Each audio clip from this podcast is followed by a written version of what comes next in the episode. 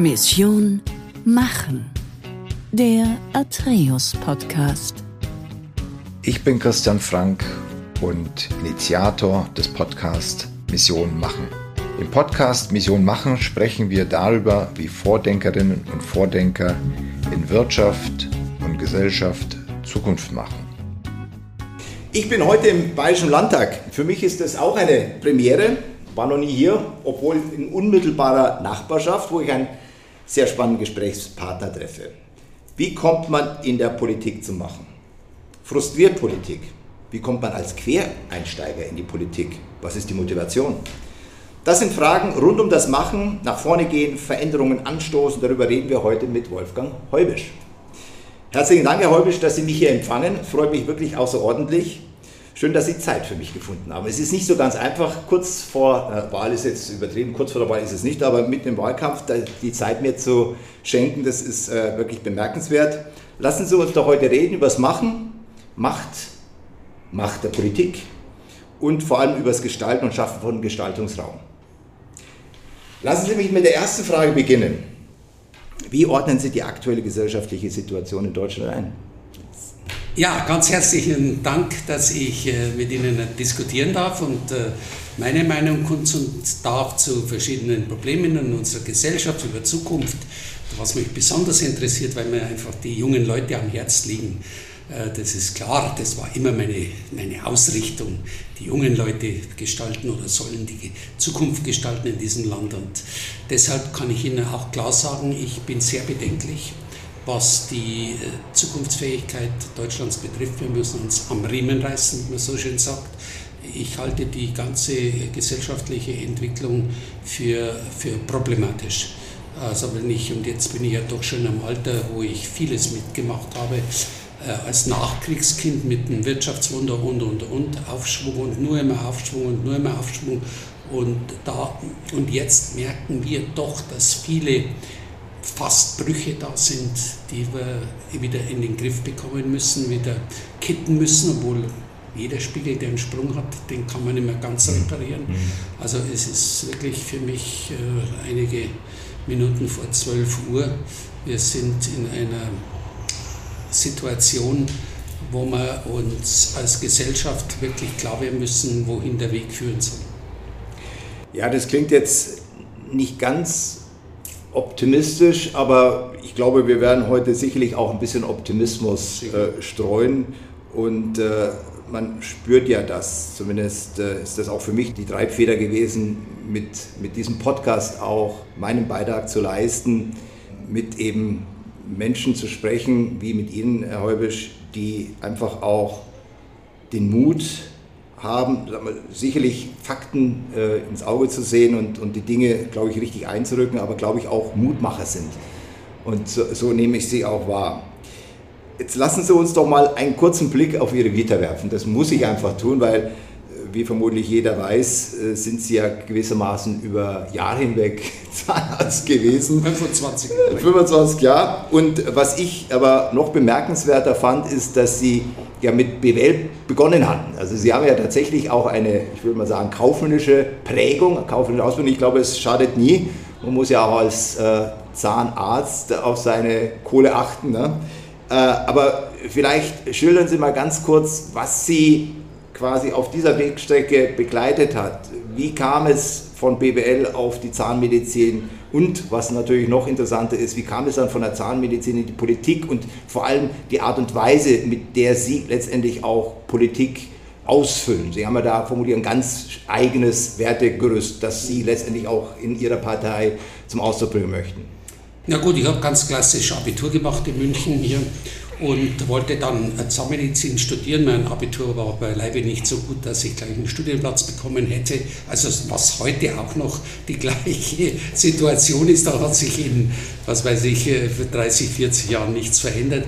Ich äh, habe dann nach mir gedacht, mache eine Banklehre, das ist für Zahnmedizin immer gut, habe eine Banklehre gemacht und nach der sehr erfolgreichen Banklehre, muss ich schon sagen, habe eine Menge gelernt fürs Leben auch, habe ich immer noch keinen Studienplatz bekommen. Es war einfach schon so, gesucht mhm. und habe dann gedacht, naja, da magst du Wirtschaftsprüfer, Steuerberater, magst BWL, habe mich in der LMU eingeschrieben, habe das durchgezogen, obwohl ich dann schon wusste, ich hätte einen Zahnmedizinplatz. Okay. Und habe auch mein Examen gemacht, in, übrigens mit den Spezialfächern Wirtschaftsprüfung und Steuer. Mhm, mhm. also ich habe genau diese beiden Fächer auch als Spezialfach dann mhm. belegt. Äh, meine Diplomarbeit habe ich in, äh, tatsächlich auch in Wirtschaftsprüfung geschrieben. Okay. Also ich habe mich dann schon, bin sogar nach London gefahren, weil es dann um einen Vergleich ging vom Bestätigungsvermerk. Und ja, und dann äh, war ich vor der großen Entscheidung gestanden, mache ich meinen, äh, erfülle ich meinen Arbeitsvertrag, den ich zur Unterschrift da liegen hatte bei einer Steuerberatungskanzlei Wirtschaftsprüfungskanzlei oder magst du doch nur Zahnmedizin und dann habe ich mich für Zahnmedizin entschieden. Auch hier in München an der LMU Zahnmedizin äh, studiert, äh, Examen gemacht und äh, Assistenzzeit auch hier im Münchner Raum und bin dann aber zielgerichtet und da hat mir die Zahnmedizin, die, pardon, die Berufswirtschaft sehr geholfen bei der Standortsuche, mhm. weil ich natürlich auch gesehen habe, da sind jede Menge von Kollegen in, Stadt, in der Stadtmitte. Also schau doch mal, was sich so tut und bin auf, damals auf den Arabella Park gestoßen, der gerade im Bau war mhm. und dann habe ich eine Standortanalyse gemacht. Sowas lernt man halt. Ja, das ist ein Vorteil und dann habe ich gesehen, dass da eine U-Bahn hinkommt, ja, ja. dass da, äh, ich sage mal, kein verarbeitendes Gewerbe, sondern mehr verwaltendes Gewerbe ist, dass da Verlage wie Burda Verlag hinkommt, dass natürlich die bayerische Hausbau, sprich äh, Schörkuber, mhm. äh, ja ein bisschen verbandelt war mit Franz Josef Strauß, dann wusste ich, da draußen passiert mhm. wirklich nichts. Die, der zieht dieses Neubaugebiet durch und dann habe ich mich so entschieden für diesen Platz und äh, es war eine wunderbare Mischung von äh, ganz normalen gesetzlich versicherten Patienten und äh, Privatpatienten. Und das war die Mischung, die mir gefallen hat, Kontakt dann mit den Menschen zu mhm. bekommen und habe 25 Jahre da draußen praktiziert. Übrigens auch, und das kann ich ruhig sagen, weil ich weiß, dass ich das darf, auch zwei Minister behandelt dann. das Umweltministerium ist in unmittelbarer Nähe. Ja. Also Sie sehen ja, ich hatte dann auch äh, sehr schnell auch Kontakt äh, zum Bereich ähm, Politik oder Lobbypolitik. Ja, ja. Das hat Sie schon in Ihrer zahnärztlichen Karriere mit beeinflusst oder das hatten, Sie, das hatten Sie schon auch als, als ein möglicher eine mögliche Leidenschaft für sich entdeckt. Ja, ich wollte ja dann dadurch, durch, auch wieder durch das BWL-Studium, ja. habe ich natürlich mich interessiert mit der, äh, sagen wir mal, Praxisausübung mhm. in betriebswirtschaftlicher mhm. Hinsicht. Wie muss man das gestalten? Mhm. Was kann man mhm. Neues machen? Das Werbeverbot war damals noch extrem. Mhm. Wohin kann man sich ausdehnen, mhm. dass es noch erlaubt ist? Und natürlich auch für den Beruf sowohl der Zahnärzte als auch natürlich aller Gesundheitsberufe ja. sich einzubringen.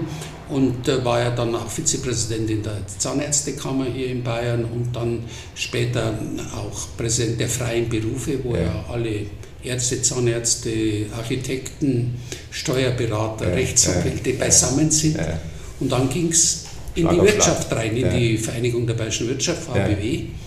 Und da hat mir damals das Herr von Kuhnheim äh, mhm. sehr geholfen, weil mhm. er gesagt hat, so eine Gruppe wie die freien Berufe, mhm. die müssen auch in einem Vereinigung wie die Vereinigung der Bayerischen Wirtschaft präsent mhm. sein. Bin ins Präsidium gekommen und war dort auch sechs Jahre Vizepräsident. Also mhm. ich habe da sehr stark äh, die, auch die Nähe gesucht zur Wirtschaft, mhm. weil jede Zahnarztpraxis ist ein Wirtschaftsunternehmen. Ja. Da brauchen wir nicht rumreden. Da haben zwar viele Ärzte noch gesagt, oh Gott, das, wir sind doch kein Wirtschaftsunternehmen. Natürlich mhm. bist du ein Unternehmer. Ja. Du hast mit dem Arbeitsrecht zu tun, du musst deine Vorschriften erfüllen, du musst deine Steuererklärung mhm. abgeben, deine Steuern zahlen aber natürlich alles unter der ärztlichen Ethik. Und das war immer auch der Punkt. Da habe ich mich gern auch bewegt und habe dafür gekämpft. Sie beschreiben sich ja als waschechter Münchner, finde ich schön. Sind Sie tatsächlich in München geboren? Ich bin im Bruckreuzplatz geboren. Aber so ich auch. Ich auch. so viele, also haben wir schon einen Anknüpfungspunkt. Aufgewachsen in Großhadern zu einer Zeit, wo natürlich noch kein Klinikum stand, sondern wo ich glaube, sechs, sieben äh, Landwirte noch da waren. Die, die, die, Kinder waren meine Freunde. Wir sind zusammen in die Schule gegangen.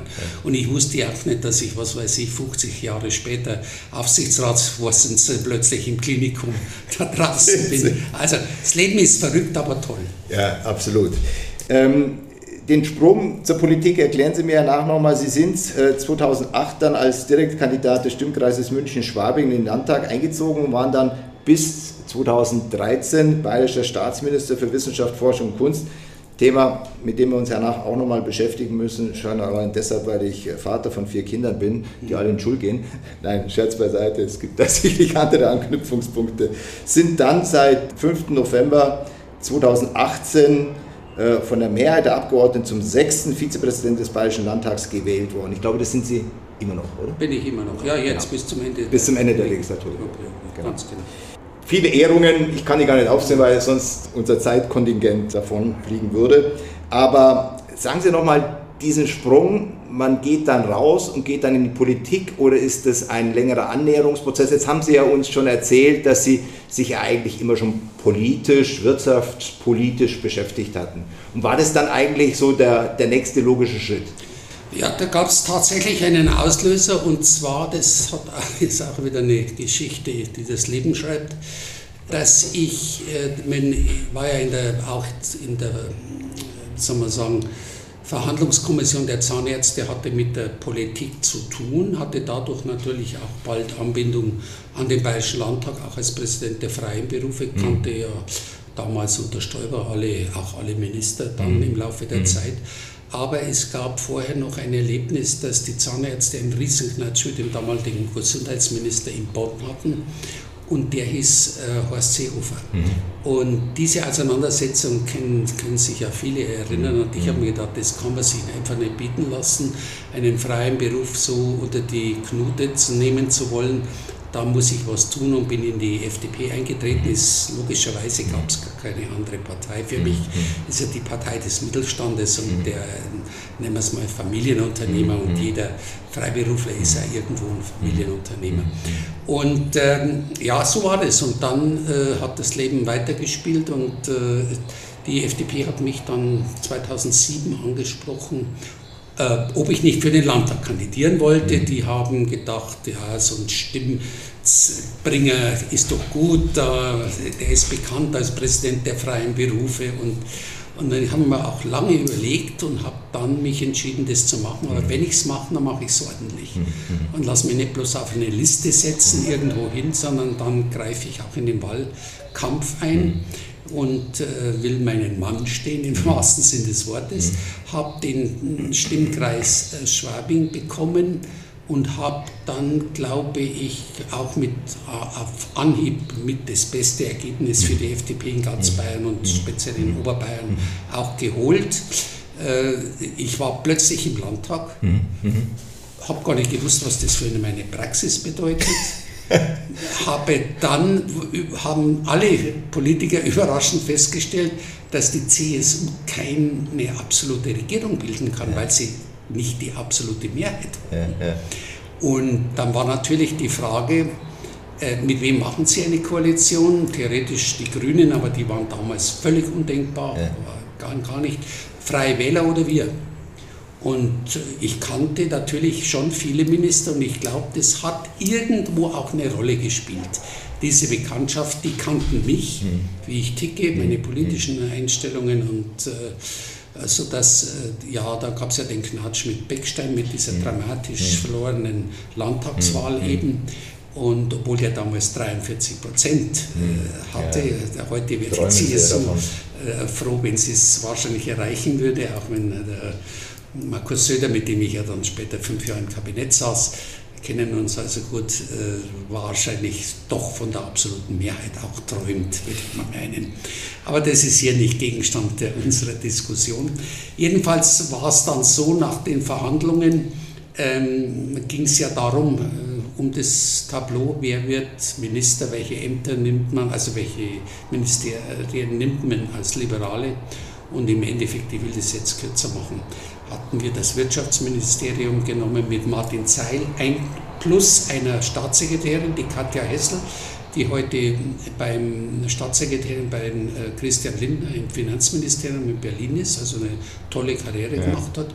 Und dann ist die Entscheidung äh, gefallen für das Wissenschafts- und Kunstministerium. Und im Endeffekt hat die Partei geglaubt, sie will mir das Mandat übergeben und hat das beste Vertrauen zu mir. Und als wir zur ersten Schnupperrunde dann kamen im Bayerischen Hof hier in München, komme ich rein, was Seelfer da und sagt, was machen Sie denn hier? er hat es noch gar nicht mitbekommen. Also, Seelfer, ich bin hier auf der anderen Seite der Verhandlungspartner. so ist das, so spielt das so Leben. Spielt das Leben. Und dann war ich nach 15, 18 Jahren von der ersten nicht so schönen Begegnung, äh, war ich dann plötzlich Minister in seinem Kabinett. Kabinett. Das ist wirklich ein. Wie, wie, fühlt sich das an? Äh, man kann sich das heute ehrlicherweise in Deutschland so, so, gar nicht vorstellen. Quereinsteiger in die Politik. Ist auch, da gibt es ja auch wenig gute, also wenig Beispiele, würde ich jetzt mal sagen. Es gibt ganz wenig Beispiele. Das heißt zum, zum ganz klar, Sie dürfen in dem Augenblick, wo Sie vereidigt sind als Minister oder als Staatssekretär, also Teil der Staatssekretärin ja. sind, nicht mehr in ihrer Praxis arbeiten. Okay. Und ich musste also innerhalb von drei Tagen oh. meinen Leuten, meinen Patienten, geahnt habe ich es ein paar Tage vorher, mhm. äh, mitteilen, dass ich nicht mehr da bin für sie. Okay. Okay. Also das ist, und darum ist es so schwierig für einen Freiberufler, ja. Ja. auch in die Politik, wenn man wirklich was gestalten ja. will, dort reinzugehen ich muss ja auch damit rechnen, wenn ich nach fünf Jahren, und das war ja bei mir so, wieder ausscheide, mhm. ja, dann sind meine Patienten auch nicht mehr da. Und da war natürlich mein fortgeschrittenes Alter damals mhm. auch in Anführungszeichen vom Vorteil, mhm. weil ich ja sowieso nicht vorhatte, mhm bin ja damals mit äh, 65 dann oder 67 mhm. ausgeschieden mhm. wieder, äh, vorhatte in die Praxis wieder okay. reinzusteigen. Ich habe auch meinen Anteil verkauft, mhm. Gott sei Dank, das lief super alles, mhm. aber man sieht schon und wie soll denn ein, eine junge Frau mhm. ein junger Mann mhm. mit Mitte 40, äh, Anfang 50 sagen, ich gehe jetzt in die Politik und mhm. ich will natürlich ein Mandat und ich will in eine Regierung Verantwortung übernehmen toll, mhm. super, absolute Unterstützung. Mhm. Aber bitte seid ihr klar drüber, mhm. der Weg zurück ist schwierig, sehr schwierig, muss man wissen. Das ist die Krux, warum wir, okay. ich meine es jetzt wirklich wertneutral, wir ja, sehr viele Beamte ja. im Parlament haben, ja. aber äh, wenig. Die Beamten werden, wenn ich das so sagen kann, werden dann freigestellt für die Zeit und, und können dann wieder zurück in ihre Rolle, sobald sie aus der können jederzeit zurück mhm. und haben sogar die äh, zwischendrin ihren Aufstieg. Mhm. Äh, gibt ja bei Beamten einen, ja, ja. einen Aufstieg. Mhm. Der wird ihnen dann sozusagen äh, angerechnet, angerechnet mhm. mhm. sodass das also für die Beamten natürlich eine aus meiner Sicht ideale mhm. Kombination ist. Oh. Heißt es, dass wir und erlauben Sie mir das zu sagen, in der Wirtschaft wäre ja durchaus mehr wirtschaftlicher Sachverstand hilfreich, dass wir da nicht damit zu rechnen haben, dass kurzfristig Quereinsteiger politische Laufbahn eingehen möchten, es sei denn, sie sind völlig quasi selbstständig, selbstständig im Sinne von ähm, finanziell, unabhängig. finanziell, unabhängig. so würde ich sagen. Genau so ist es. Ja, ja. Da, war, da, muss man ehrlich sein, mhm. äh, in der Wirtschaft verdient man die guten Leute natürlich wesentlich mehr als, mhm. als hier im Bayerischen mhm. Landtag, mhm. ganz klar. Und das mhm. überlegt sich jeder ganz genau, mhm. ob er das machen will. Und damit, und das ist sicherlich ein ganz wichtiger Grund, warum wir so wenige äh, Leute aus der Wirtschaft auch haben, muss man klar sagen. Ja, ich bedauere das. Ja. Vielleicht nochmal ein Blick auf die Politik. Äh, ich will da jetzt gar nicht zu intensiv drauf gehen, aber gerade die jetzige Diskussion wirft ja auch ein Schlaglicht drauf. Äh, was soll die Politik, was darf die Politik, was soll sie nicht? Was ist da Ihre Sicht? Also für mich ist es idealerweise so, dass eine Regierung, egal ob jetzt auch in der Stadt, ja, ja. ob im Land oder im Bund oder meinetwegen auch Europa, ist es ideal, wenn die Regierung einen möglichst großen Rahmen vorgibt. In diesem Rahmen soll sich dann, in dem Fall sprechen wir ja über die Politik, soll sie sich bewegen, soll sich die Wirtschaft bewegen, soll ihre Entscheidungen treffen können und dieser Rahmen soll aber nicht jeden Tag äh, wieder neu gestaltet werden, neu ausgerichtet werden, einmal verengt werden, dann plötzlich wieder freigegeben werden, sondern der soll möglichst lange beibehalten werden. Klar, solche Entscheidungen, Ereignisse wie, wie Covid oder äh, wie jetzt der Ukraine-Krieg, der natürlich schon an die Grundfesten unserer Demokratie auch hingeht, ja, muss man auch deutlich erkennen, äh, da sind eigene Entscheidungen notwendig, aber ganz generell gilt das, möglichst große Entscheidungsfreiräume für den Bereich der Wirtschaft. Ja. Das heißt aber auch, dass wir nicht als Regierung fortgeben dürfen, welche Technologie für, für irgendein Verfahren mhm. äh, anwenden äh, sollen oder müssen, sondern das soll doch der Unternehmer entscheiden, das soll die Wissenschaft entscheiden, das soll die Forschung machen. Und das ist ja gerade das Tolle, das ist ja das Interessante, das Suchen, das Nachforschen, das mhm. Ermöglichen, aber nicht von der Politik vorgeben. Wir, wir sind ja extrem ausgeliefert den sogenannten Beratern. Mhm. Und ich bin sicher, dass wir oftmals gar nicht wissen, ist denn das jetzt wirklich der Beste oder die Beste? Mhm. Könnte ich jetzt viele Beispiele ja. machen, will ich jetzt ja, gar nicht hier anführen, aber äh, deswegen möglichst viel Freiheit in einer sozialen Marktwirtschaft. Ich mhm. bin nach wie vor ein Anhänger der sozialen mhm. Marktwirtschaft. Das Wort äh, fällt mir viel zu wenig und wird viel zu wenig mhm. angewendet. Ja, es ist, äh, wirkt jetzt ein bisschen absurd, weil ähm, der Staat ja aktuell eher den Eindruck vermittelt, als würde er den Unternehmen sagen wollen, was zu tun ist, was ich sag mal, der, aus der Wirtschaft betrachtet sicherlich äh, den Eindruck vermittelt, dass hier nicht eine wirtschaftspolitische äh, Politik betrieben wird. Gut, auch viele Facetten, die man auch beleuchten muss, keine Frage, aber wir haben eben hier Deindustrialisierungstendenzen, wir kommen ja auch noch auf das Thema mhm. Bildung und Innovation ja. und ich finde schon, dass man da sicherlich einen Blick drauf werfen sollte, dass das nicht, äh, oder das Pendel nicht zu sehr in die falsche Richtung gerät.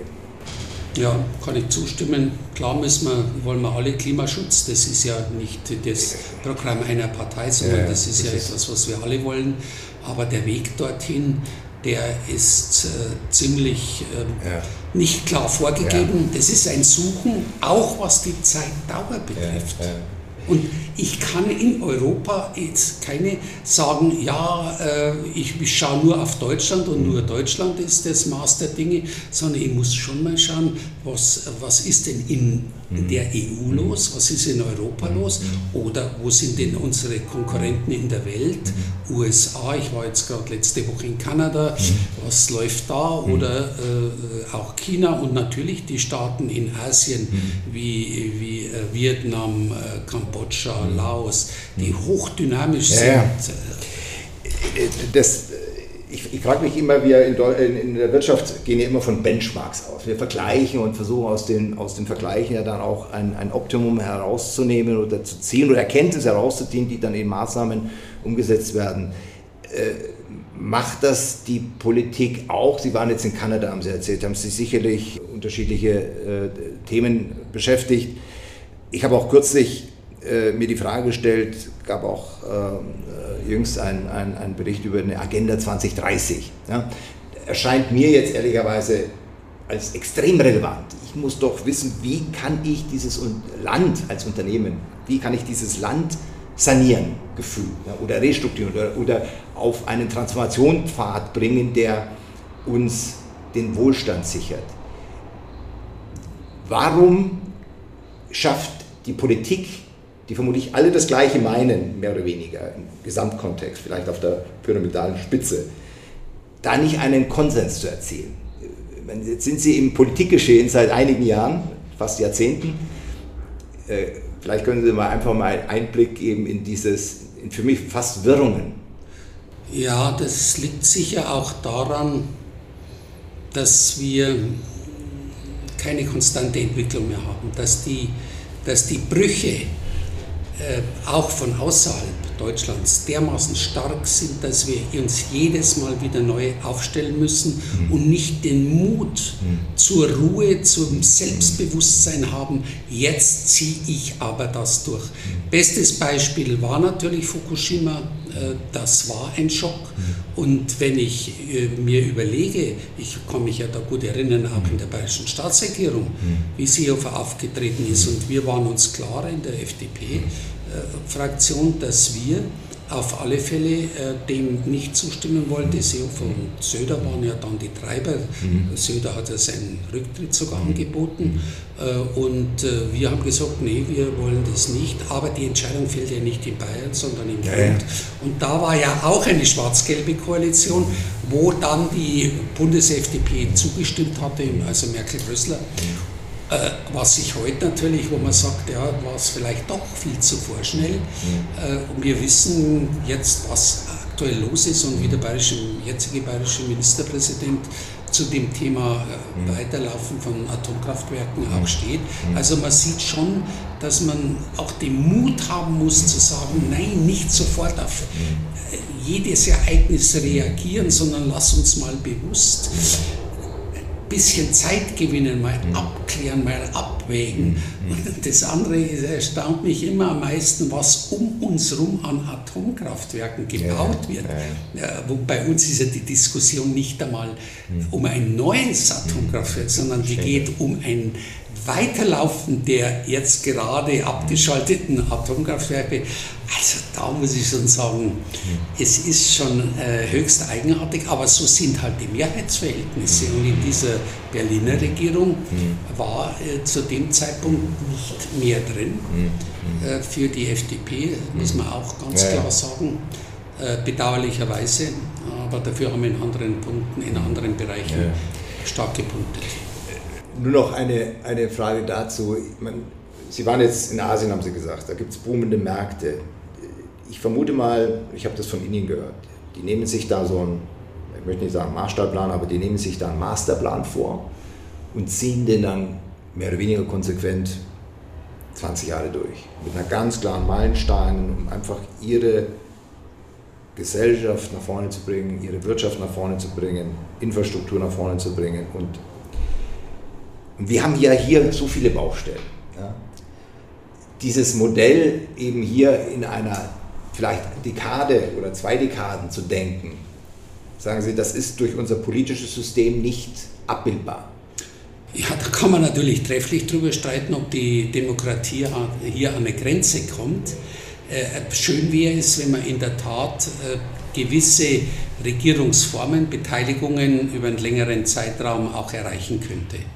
Aber wir sind ja auch in der Diskussionskultur, äh, ist es ja mittlerweile völlig, äh, sie hat sich im Gegenteil äh, mhm. gewisserweise auch verdreht, mhm. verkehrt, weil durch die Migrationsereignisse mhm. eine Partei ganz dramatisch ja, ja. gewonnen hat, die, die die Demokratie in unserem bekannten Sinne seit 1946, 48 äh, ganz andere Dinge vorhat, mhm. die ja auch ähm, sagen wir, den Ukraine-Krieg äh, negieren würde am liebsten oder das Recht der Russen formuliert, dass sie in den Krieg eröffnet hat. Mhm. Also das sind Dinge zusammen mit der Migration, die natürlich schon unsere Demokratie, und das meinte ich ganz ja, zu Beginn ja, mit ja, den Gefahren, äh, tatsächlich erheblich erschüttern, würde ja, ich äh, ja. zu sagen. Man braucht ja bloß die Umfrageergebnisse mal ja. in, in, den neuen Bundesländern anschauen. In Bayern, in Baden-Württemberg, im Westen generell kriegen wir es noch, glaube ich, ganz gut hin. Aber äh, im Osten ist es die beherrschende die herrschende Partei. Da hat die CDU große Schwierigkeiten auch äh, an vielen Gebieten auch überhaupt noch die stärkste Partei zu sein. Ja. Lassen Sie uns einen Blick auf Ihre, Ihre ich weiß nicht, ob es Ihre Lieblingsthemen sind, aber Sie stehen für Bildung, so assoziiere ich Sie, für Wissenschaft, für Kultur, für öffentlichen Dienst. Ich glaube, das sind auch die, die, die Punkte, die Sie äh, sehr stark auch antreiben. Mich interessiert, wenn ich das mal so sagen darf, aber wir können die anderen Punkte auch beleuchten, natürlich vornehmlich Bildung, nicht nur weil ich Familienvater bin von vier vorhin schon gesagten äh, Kindern, sondern weil ich natürlich auch Bildung als quasi die Grundvoraussetzung für Wohlstand sehe. Ohne Bildung keine, keine, wie soll ich sagen, aufgeklärte Jugend, keine Innovation und damit auch äh, als Bildungsstandort äh, dann natürlich auch die Gefahr, dass wir den Zug irgendwie verpassen. Also ich finde schon, dass Deutschland nach dem Krieg eine tolle Entwicklung genommen hat, dass wir einen tollen Aufstieg hingebracht haben. Ich weiß zum Beispiel noch in meiner Zeit, äh, als ich Abitur machte, waren wir bei 5 Prozent der äh, Jugendlichen, die hatten Abitur. Äh, heute sind wir bei nahezu 50 Prozent. Da kann man jetzt schon mal trefflich drüber streiten, brauchen wir die. Mhm. Wenn ich den Fachkräftemangel ansehe, ja. dann kommen natürlich auch meine Bedenken. Aber ganz generell ist Bildung das Grund, die Grundlage des Fortschritts, die Grundlage des Wohlstandes. Daran gibt es keinen Zweifel. Und gerade wenn ich heute die Hidden Champions ansehe, also Unternehmen, die wir zum Teil gar nicht kennen, die im Mittelstand agieren, aber nicht nur in Deutschland, da herrscht immer die Vorstellung, die würden nur in Deutschland ihre Waren oder Dienstleistungen verkaufen. Nein, die sind international aufgestellt, sind im, kommen aus dem Mittelstand, repräsentieren den Mittelstand. Diese Firmen stehen für mich in erster Linie als Ergebnis der Bildung, dass sie die Leute bekommen, mit denen man arbeiten kann, mit denen man Produkte in der Tat produzieren kann, Dienstleistungen anbieten kann, international. Das war doch die Stärke Deutschlands, auch heute noch. Wir haben ja jetzt wieder ordentliche, sehr ordentliche Ergebnisse. Aber was mich schon ähm, bedenklich macht, ist in der Tat die, die Ergebnisse gerade jetzt wieder mit der Lesekompetenz, damals die PISA-Studie, ist jetzt auch schon wieder 20 Jahre her, aber da hat man schon gesehen, dass die, dass die Entwicklung eben nicht so konsequent weitergeht, sondern dass wir daran arbeiten müssen, das wiederherzustellen.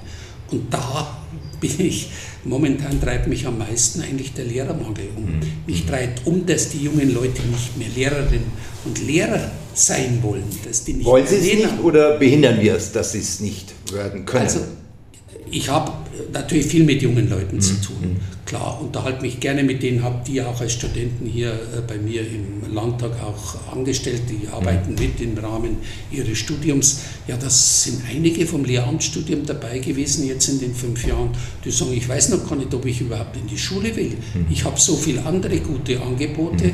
und wir brauchen aber die Leute, die Freude haben. Und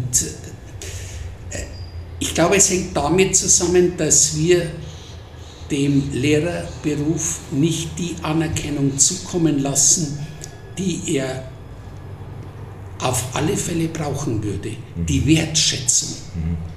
Da heißt es immer, das, die haben ja so und so viele Ferien und so, das ist ja, die haben ja, machen ja eine nicht so abwertend, so, so wie, ich weiß gar nicht, wie ich mich ausdrücken soll. Jedenfalls nicht so, dass man damit die jungen Leute motiviert, diesen wunderbaren Beruf eigentlich zu ergreifen. Und das hätte ich gerne mit einer, äh, ich sage es mal ganz banal, Schamoffensive, mhm.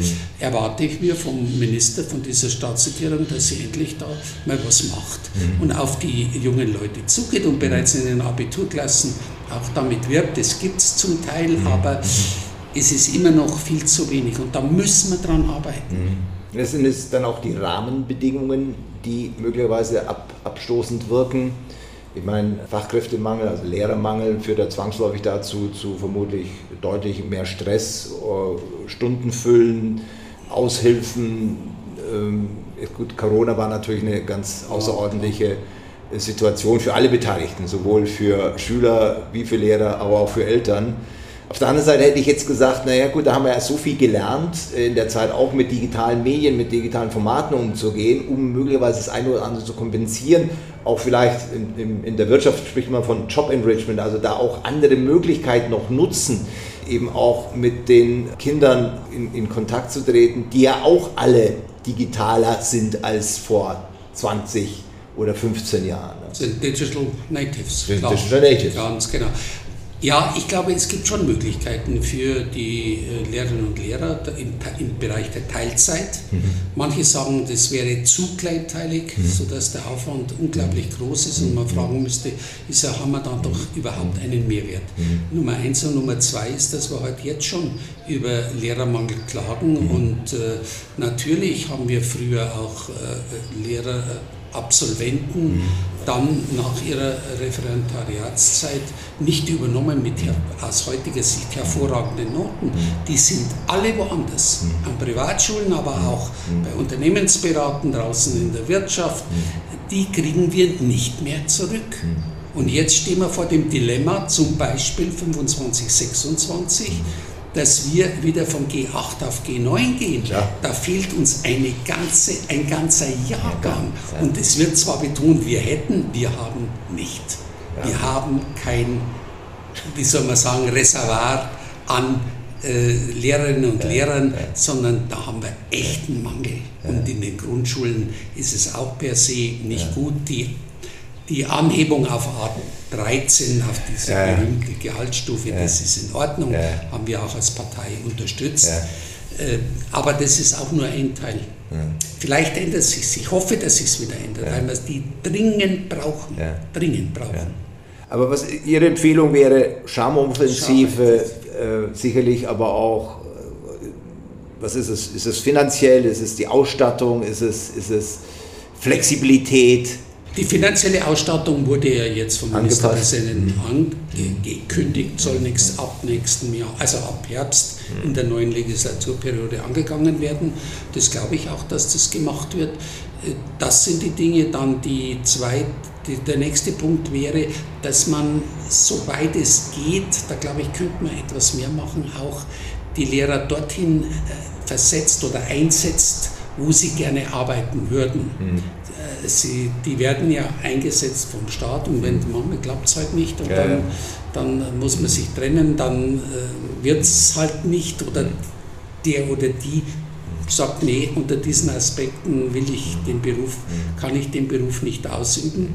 Nächster Punkt ist, dass man äh, von, von anderen Bundesländern mhm. die Leute holt. Da war, glaube ich, eine Initiative dabei. Oder? Da war eine Initiative, ich glaube nicht, dass die sehr erfolgreich war ja, hat vielleicht auch bei dem einen oder anderen komischen Beigeschmack gehabt. Sagen Sie, äh, im, im, auch in der Wirtschaft haben wir ja dieses hybride Arbeiten seit Corona. Ne? Das, ja, äh, ja. Sie erleben das häufig, dass, ob das die Unternehmen groß, klein wollen oder nicht wollen, aber äh, neue äh, Bewerber sagen also äh, mindestens hybrid, wenn nicht ganz äh, digital. Ist das ich weiß jetzt nicht, ich habe das nicht durchdacht, aber ist das eine Idee, mit der man auch bei Lehrern diskutieren kann, dass man denen äh, mal. Ja, ist schwierig, ist schwierig, weil ich glaube, dass es schon extrem wichtig ist, den persönlichen Kontakt mhm. zwischen den äh, Lehrern und Lehrern ja, ja. und ihren ja, Schülerinnen und Schülern auch herzustellen. Also da bin ich persönlich skeptisch.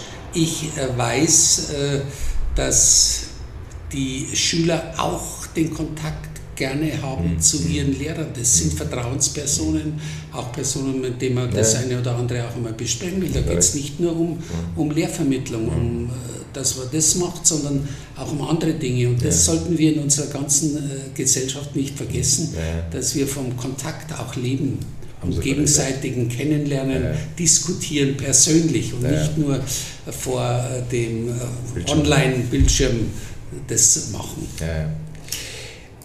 Noch eine Sache, bevor wir zum nächsten Thema gehen. Ähm, ich hatte gelesen, dass es ein ausgeprägtes Misstrauen gibt, ein zunehmend ausgeprägtes Misstrauen gegen eine kleine Leistungsorientierung in, der, in, der, in Schulen, Ausbildungsstätten. Nehmen Sie das auch wahr? Ist das möglicherweise auch der Grund, warum sich dann auch Lehrer davon eher abgestoßen fühlen, dass sie mit, mit dieser Art nicht umgehen können? Das ja, ich, äh, was ich so höre, mitbekomme, ist, dass die Schüler, äh, die ehemaligen Schüler, dann Studenten und dann äh, die jungen Leute, die in den Arbeitsprozess eintreten, schon eine andere Ansicht haben, wie sie ihr Leben gestalten wollen. Mhm. Das hat sich äh, schon verändert, das glaube ich. Auf der anderen Seite sehe ich gerade an den Universitäten hervorragende Studenten. Also Studierende 1a und da kann man nur sagen, klasse, dass ich sowas sehe und äh, tolle Ausbildungen haben. Es gibt beides immer, das sowohl als auch. Aber viele, gerade auch meine, meine jungen Leute, die bei mir hier arbeiten, die sind so motiviert und das sind keine Einzelfälle. Die, die kommen nicht alle zu mir in den Landtag, sondern die, die sehe ich ja draußen bei Start-up-Unternehmen, die sehe ich, wenn ich äh, an die Universität gehe und dort mal reinschaue bei einer Vorlesung, äh, mhm. mich reinsetze, wie, wie läuft es da ab bei Seminaren, das ist toll. Also gibt viele, viele sehr motivierte junge Leute. Das ist schön zu hören, weil man hat ja manchmal den Eindruck, äh, wenn man in der äh, Presse so äh, die Berichterstattung verfolgt, dass es nur noch die letzte Generation gibt und keinen, der sich tatsächlich auch mit der nächsten Generation beschäftigt. Bringt mich zur Wissenschaft, weil das ja auch eines ihrer Steckenpferde ist und ich bin auch, ich persönlich auch ein groß begeisterter Fan von diesen Initiativen, die vermutlich auch Sie mit äh, äh angestoßen haben, Unternehmertum, äh, die, die TUM, die LMU, die, glaube ich, exzellente Universitäten sind und großartige Anziehungspunkte für äh, Wissenschaftler, auch für Praktiker sind, denn eines Tages werden auch Wissenschaftler dann irgendwann mal zu Praktikern und, und gehen in die Wirtschaft oder in andere Institute. Was ich mir eben gerade vor dem Hintergrund auch dieser letzten Generation, ich habe das kürzlich auch gehört, dass auch da bemüht ist, junge Leute ideologisch äh, zu beeinflussen, will man es mal so sagen, gibt es auch Initiativen, die Wissenschaft enger an die Schulen, also schneller die, die Kinder damit zu infizieren. Wie gesagt, wir haben vorhin von Bildungsstandort gesprochen, wir haben von Innovation gesprochen. Das geht nur, wenn ich Leute begeistere. Wir reden von MINT-Initiativen und trotzdem ist die MINT-Initiative ich noch zu, zu rar, zu, zu wenig. Also gibt es da stärkere Impulse, die, die Kinder an, an sowas heranzuführen? Ja, die gibt es äh, absolut, das weiß ich auch selbst. Meine Frau ist Schulleiterin beim Mädchengymnasium mhm. hier in München und äh, kennt ja auch gerade da, sieht sie ja mhm. Schülerinnen, die ausgezeichnete mhm. Leistungen mhm. vollbringen und die natürlich vor dem Abitur auch studieren können, sei es jetzt an der Musikhochschule, mhm. dass sie da bereits sind, mhm. oder an der Ludwig-Maximilians-Universität, ich spreche halt jetzt von München, ja, ja. Können, können sie zum Beispiel in Englisch weiß ich jetzt einen Fall, der, die bereits Englisch studiert dort, mhm. ohne, sie ist Deutsche, also mhm. nicht aufgewachsen hier mhm. äh, als Amerikanerin, sondern tatsächlich Deutsche, oder sehr viele im Bereich der TU München, die dort äh, angefangen von Elektrotechnik, Maschinenbau und vor allem, glaube ich, Informatik. Mhm. Also solche Leute gibt es. Es gibt aber auch ganze Schulen, mhm. wie ich äh, glaube, in Gauting gibt es eine Schule, die sehr eng mit der TU zusammenarbeitet. Auch da gibt es Kooperationen. Ja. Und auch in Teilbereichen. Ja. Das gibt es. Also Sind es Initiativen von Schulen oder ist das eine, eine, in dem Fall landesweite Initiative, um einfach hier stärkere Verzahnung vorzunehmen? Ich glaube von beiden. Mhm. Ich glaube sowohl von den Universitäten, vielleicht auch Hochschulen, das mhm. weiß ich jetzt im Einzelnen nicht, äh, aber auch natürlich von Schulen, die dann an die an die TU meinetwegen rangehen und mhm. schauen mal, wo können wir kooperieren mhm. und was können wir machen. Die werden auch eingeladen zu Veranstaltungen. Mhm. Also da versucht man diesen mhm. äh, Schulterschluss mhm. zu gehen. Das ist da, könnte man sich vielleicht noch ein bisschen mehr vorstellen, aber das will ich gar nicht kritisieren. Da, äh, da ist die Offenheit bei beiden vorhanden, auf beiden Seiten zu sehen. Und ich habe auch den Eindruck, dass die Schulleiterinnen und Schulleiter im zunehmenden Maße offener und offener und bereiter ja, ja. sind, auch diesen. Weg zu gehen. Also das ist wichtig, dass man die Talente rechtzeitig, Absolut. frühzeitig Absolut. herauszieht und fördert. Ich hatte Ihnen ja vorhin gesagt, ähm, oder zu unserem ähm, Eingangs äh, ex, äh, Voice or Exit. Ne? Mitwirken oder das Unternehmen, äh, Unternehmen verlassen ja. oder vielleicht auch das Land verlassen. Ja, ja, oder den Staat verlassen. Also ich glaube, wichtig ist, diese Talente zu halten. Diese Talente und da appelliere ich natürlich auch an Sie, Sie groß klein geschrieben, eben auch Ihren, Ihren Anteil äh, zu nutzen, dass, dass das gelingen mag. Also, das heißt, schwierige Situation. Sie müssen sich vorstellen, die, wir wollen, dass die jungen Leute auch sich umschauen in der Welt. Mhm. Dass sie meinetwegen, jetzt sage ich mal, ein Bachelorstudium an der TU machen und selbstverständlich yeah. den Master in den USA machen. ja. ja, ist doch klar. Ja. Wir haben doch so und so viele Eltern, gerade jetzt, gestern habe ich wieder eine äh, Familie getroffen, der, äh, deren Sohn in Vancouver mhm. äh, an der, auf der Schule ist, nicht studiert, mhm. sondern bereits auf der Schule ist. Mhm. Also da gibt es die Möglichkeiten. Das sind aber die, die ich gerne ziehen lasse. Und dann gibt es viele, leider sehr viele, die Deutschland den Rücken kehren mhm. und die nicht mehr zurückkommen. Die gerade in Kanada eine Frau kennengelernt in Quebec, mhm. die dort den, natürlich eine Familie gegründet hat und dort den deutschen Weihnachtsmarkt jetzt gestaltet. Aber sie sagt, ja, natürlich bleibt sie seit langen Jahren dort ja, in ja. Kanada. Das sind die uns so wehtun, weil sie das Wissen mitnehmen. Mhm. Das, das the Brain geht mit ins Ausland. Und das sind die Verluste, die, wo wir solche Schwierigkeiten haben. Und wir können beileibe das nicht mit Fachkräfteinitiativen wieder zurückholen. Muss man leider ja, sagen. Ja, ja, absolut. absolut. Und, und ich glaube, das ist wirklich ein, ein große, eine große Herausforderung für uns alle. Äh, auch für die Unternehmen, keine Frage. Für die Unternehmen. Mit Attraktivität. Aber da muss natürlich auch ordnungspolitisch der Rahmen gesteckt sein, äh, die Dinge sicherzustellen. Vielleicht nur eine Frage im Kontext Wissenschaft. Man hat ja das Gefühl, jetzt haben Sie von Startups gesprochen, ist völlig in Ordnung. Ich äh, beobachte das ja auch und bin ein großer, hatte ich in Eingangs gesagt, leidenschaftlicher Beobachter des, der Unternehmertum. Ähm, aber wir haben natürlich auch aufgrund der Fachkräfte, des Fachkräftemangels das Problem, dass dann die ausgebildeten Ingenieure, Wirtschaftswissenschaftler dann zu Großunternehmen gehen und von Google, von Apple, Apple investiert hier wahnsinnig für ihren Standort. Wir haben hier im Prinzip alle Tech-Unternehmen, große Automobil äh, Automobilunternehmen.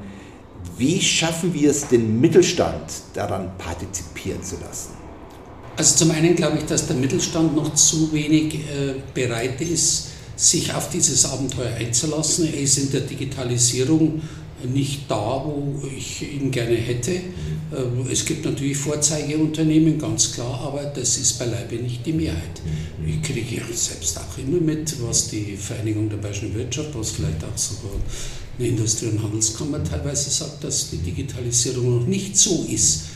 Auf der anderen Seite natürlich auch die Staat äh, oder Telekom oder wen auch immer, Anbieter ganz generell, haben auch noch nicht ihre Arbeit gemacht, aber auch die Firmen mhm. sind nun oftmals nicht so weit, wie ich sie gerne im internationalen Bereich hätte. Mhm. Also das ist schon ein generelles Problem, da müssen wir besser werden. Sie wissen, in der Digitalisierung sind wir weit, weit in Europa mhm. hinten dran. Also gerade wir waren ja auch mit der Fraktion in den baltischen Staaten, was da abgeht. Gut, sie sind, haben eine modernere Staatsform, noch nicht so lange unsere Art der Demokratie jetzt über, seit 1948. Auch äh, auf der anderen Seite äh, sehen wir natürlich schon auch, dass trotzdem die Deutschen eigentlich, wir es nach wie vor äh, in unserem Zielbereich hätten. Wir können es, mhm. aber wir müssen natürlich schon auch unsere Ansprüche klar formulieren, auch unseren Kindern gegenüber. Da sind, wären wir jetzt wieder bei der Schule. Mhm. Und darum sage ich schon, ja, klar, Ausland mhm. gerne, mhm. aber dann wieder zurück. Ich war ja. letztes Jahr in New York, habe mir Kliniken äh, angeschaut, große Kliniken auch in Boston, wo unglaublich viele deutsche äh, Ärzte arbeiten und wo natürlich schon, Gott sei Dank, einige sagen, sie durchlaufen hier eine Ausbildung jetzt, lernen unglaublich hm. tolle Sachen hm. und wollen dann zurück, hm. Gott sei Dank. Aber es gibt natürlich auch viele, die dann sagen, nee, mein ja. Lebensmittelpunkt ist jetzt Boston oder New York. Ja, dass, dass Schüler und auch Studierende im Ausland schnuppern, auch vielleicht erste Berufserfahrung machen, ist, ist glaube ich, tut uns allen gut. Perspektivenwechsel, ja. weitere Perspektiven, multikulturelle Perspektiven. Aber wichtig ist, dass wir sie eben wieder zurückholen, um mit ihnen auch äh, die Zukunft zu bespielen. Ich glaube, darum geht es darum. gucke ich auch so ein bisschen auf die Politik mit, mit ihren Möglichkeiten und wir sprechen ja von machen. Und da wünsche ich mir natürlich, dass, dass wir alle machen und das möglich machen. Ja, wir müssen, äh, also vom Grundansatz ist, äh, macht, macht der bayerische Ministerpräsident das, äh, glaube ich, ganz gut, ganz ordentlich. Ich würde mir noch mehr Freiheiten für die Hochschulen vorstellen können. Da haben wir eine Chance ein bisschen verpasst. Da muss man mehr Offenheit, mehr Vertrauen gegenüber den Hochschulen auch formulieren und hätte es ins neue Gesetz auch reinschreiben können. Es ist richtig der Ansatz, äh, in die Zukunft zu denken und nicht nur Bestehendes zu bewahren. Äh, da bin ich mit dem Koalitionspartner der derzeitigen Regierung überhaupt nicht einverstanden. Das ist für mich äußerst kritikwürdig. Das ist viel zu wenig Zukunft. Da haben wir als äh, Liberale äh, andere Vorstellungen und wir müssen es umsetzen. Ja. ja, wir müssen es umsetzen sonst kriegen wir eine Quittung auf den Markt. Und wir sind ja heute, sehen doch alle, wie unser Verhältnis sich in den letzten 25 Jahren zu China gewandelt, gewandelt hat, mhm. geändert hat. Mhm. Ich meine jetzt nicht einmal politisch, mhm. sondern allein von, den, von der Entwicklung der Wirtschaft her, von der Wissenschaft her. Ich brauche doch bloß mal internationale Rankingsstudien ansehen. Da haben wir seit Jahren und über Jahren immer die gleichen das ist die LMU München, das ist die TU München, momentan ist die TU ein bisschen vorne, dann haben wir noch Heidelberg, dann kommt Berlin noch irgendwo und dann vielleicht noch Aachen. Aber dann ist ehrlicherweise international gesehen, sind wir unter den ersten 100 voll. Ich glaube, Aachen ist noch nicht einmal mehr unter den ersten 100. Aus Bayern würde ich mir erwarten und wünschen, dass die FAU in Erlangen-Nürnberg kommt, dass die Würzburger da sind. Da ist Potenzial, dass sie merken, ich brenne da dafür, ja, weil ich weiß, ja, das sind ja auch gute Leute da. Und da müssen wir anschieben und wir müssen, äh, da kann es keinen Zweifel geben, dass die Bildung das Maß der Dinge sein wird für die Zukunft. Ich glaube, damit ist alles gesagt. Herr Heubisch, ganz, ganz herzlichen Dank für diese Zeit. Wir hätten vermutlich jetzt noch mal eine Stunde Zeit gebraucht, aber dann hätte mir Ihr Büroleiter vermutlich die rote Karte gegeben. Also herzlichen Dank für die Zeit, hat mir sehr viel Spaß gemacht. Dankeschön. Also tolles Gespräch, hat mir sehr gut gefallen. Äh, alles Gute und ähm, Ihnen auch und spannende Gesprächspartnerinnen und Partner. Danke, danke.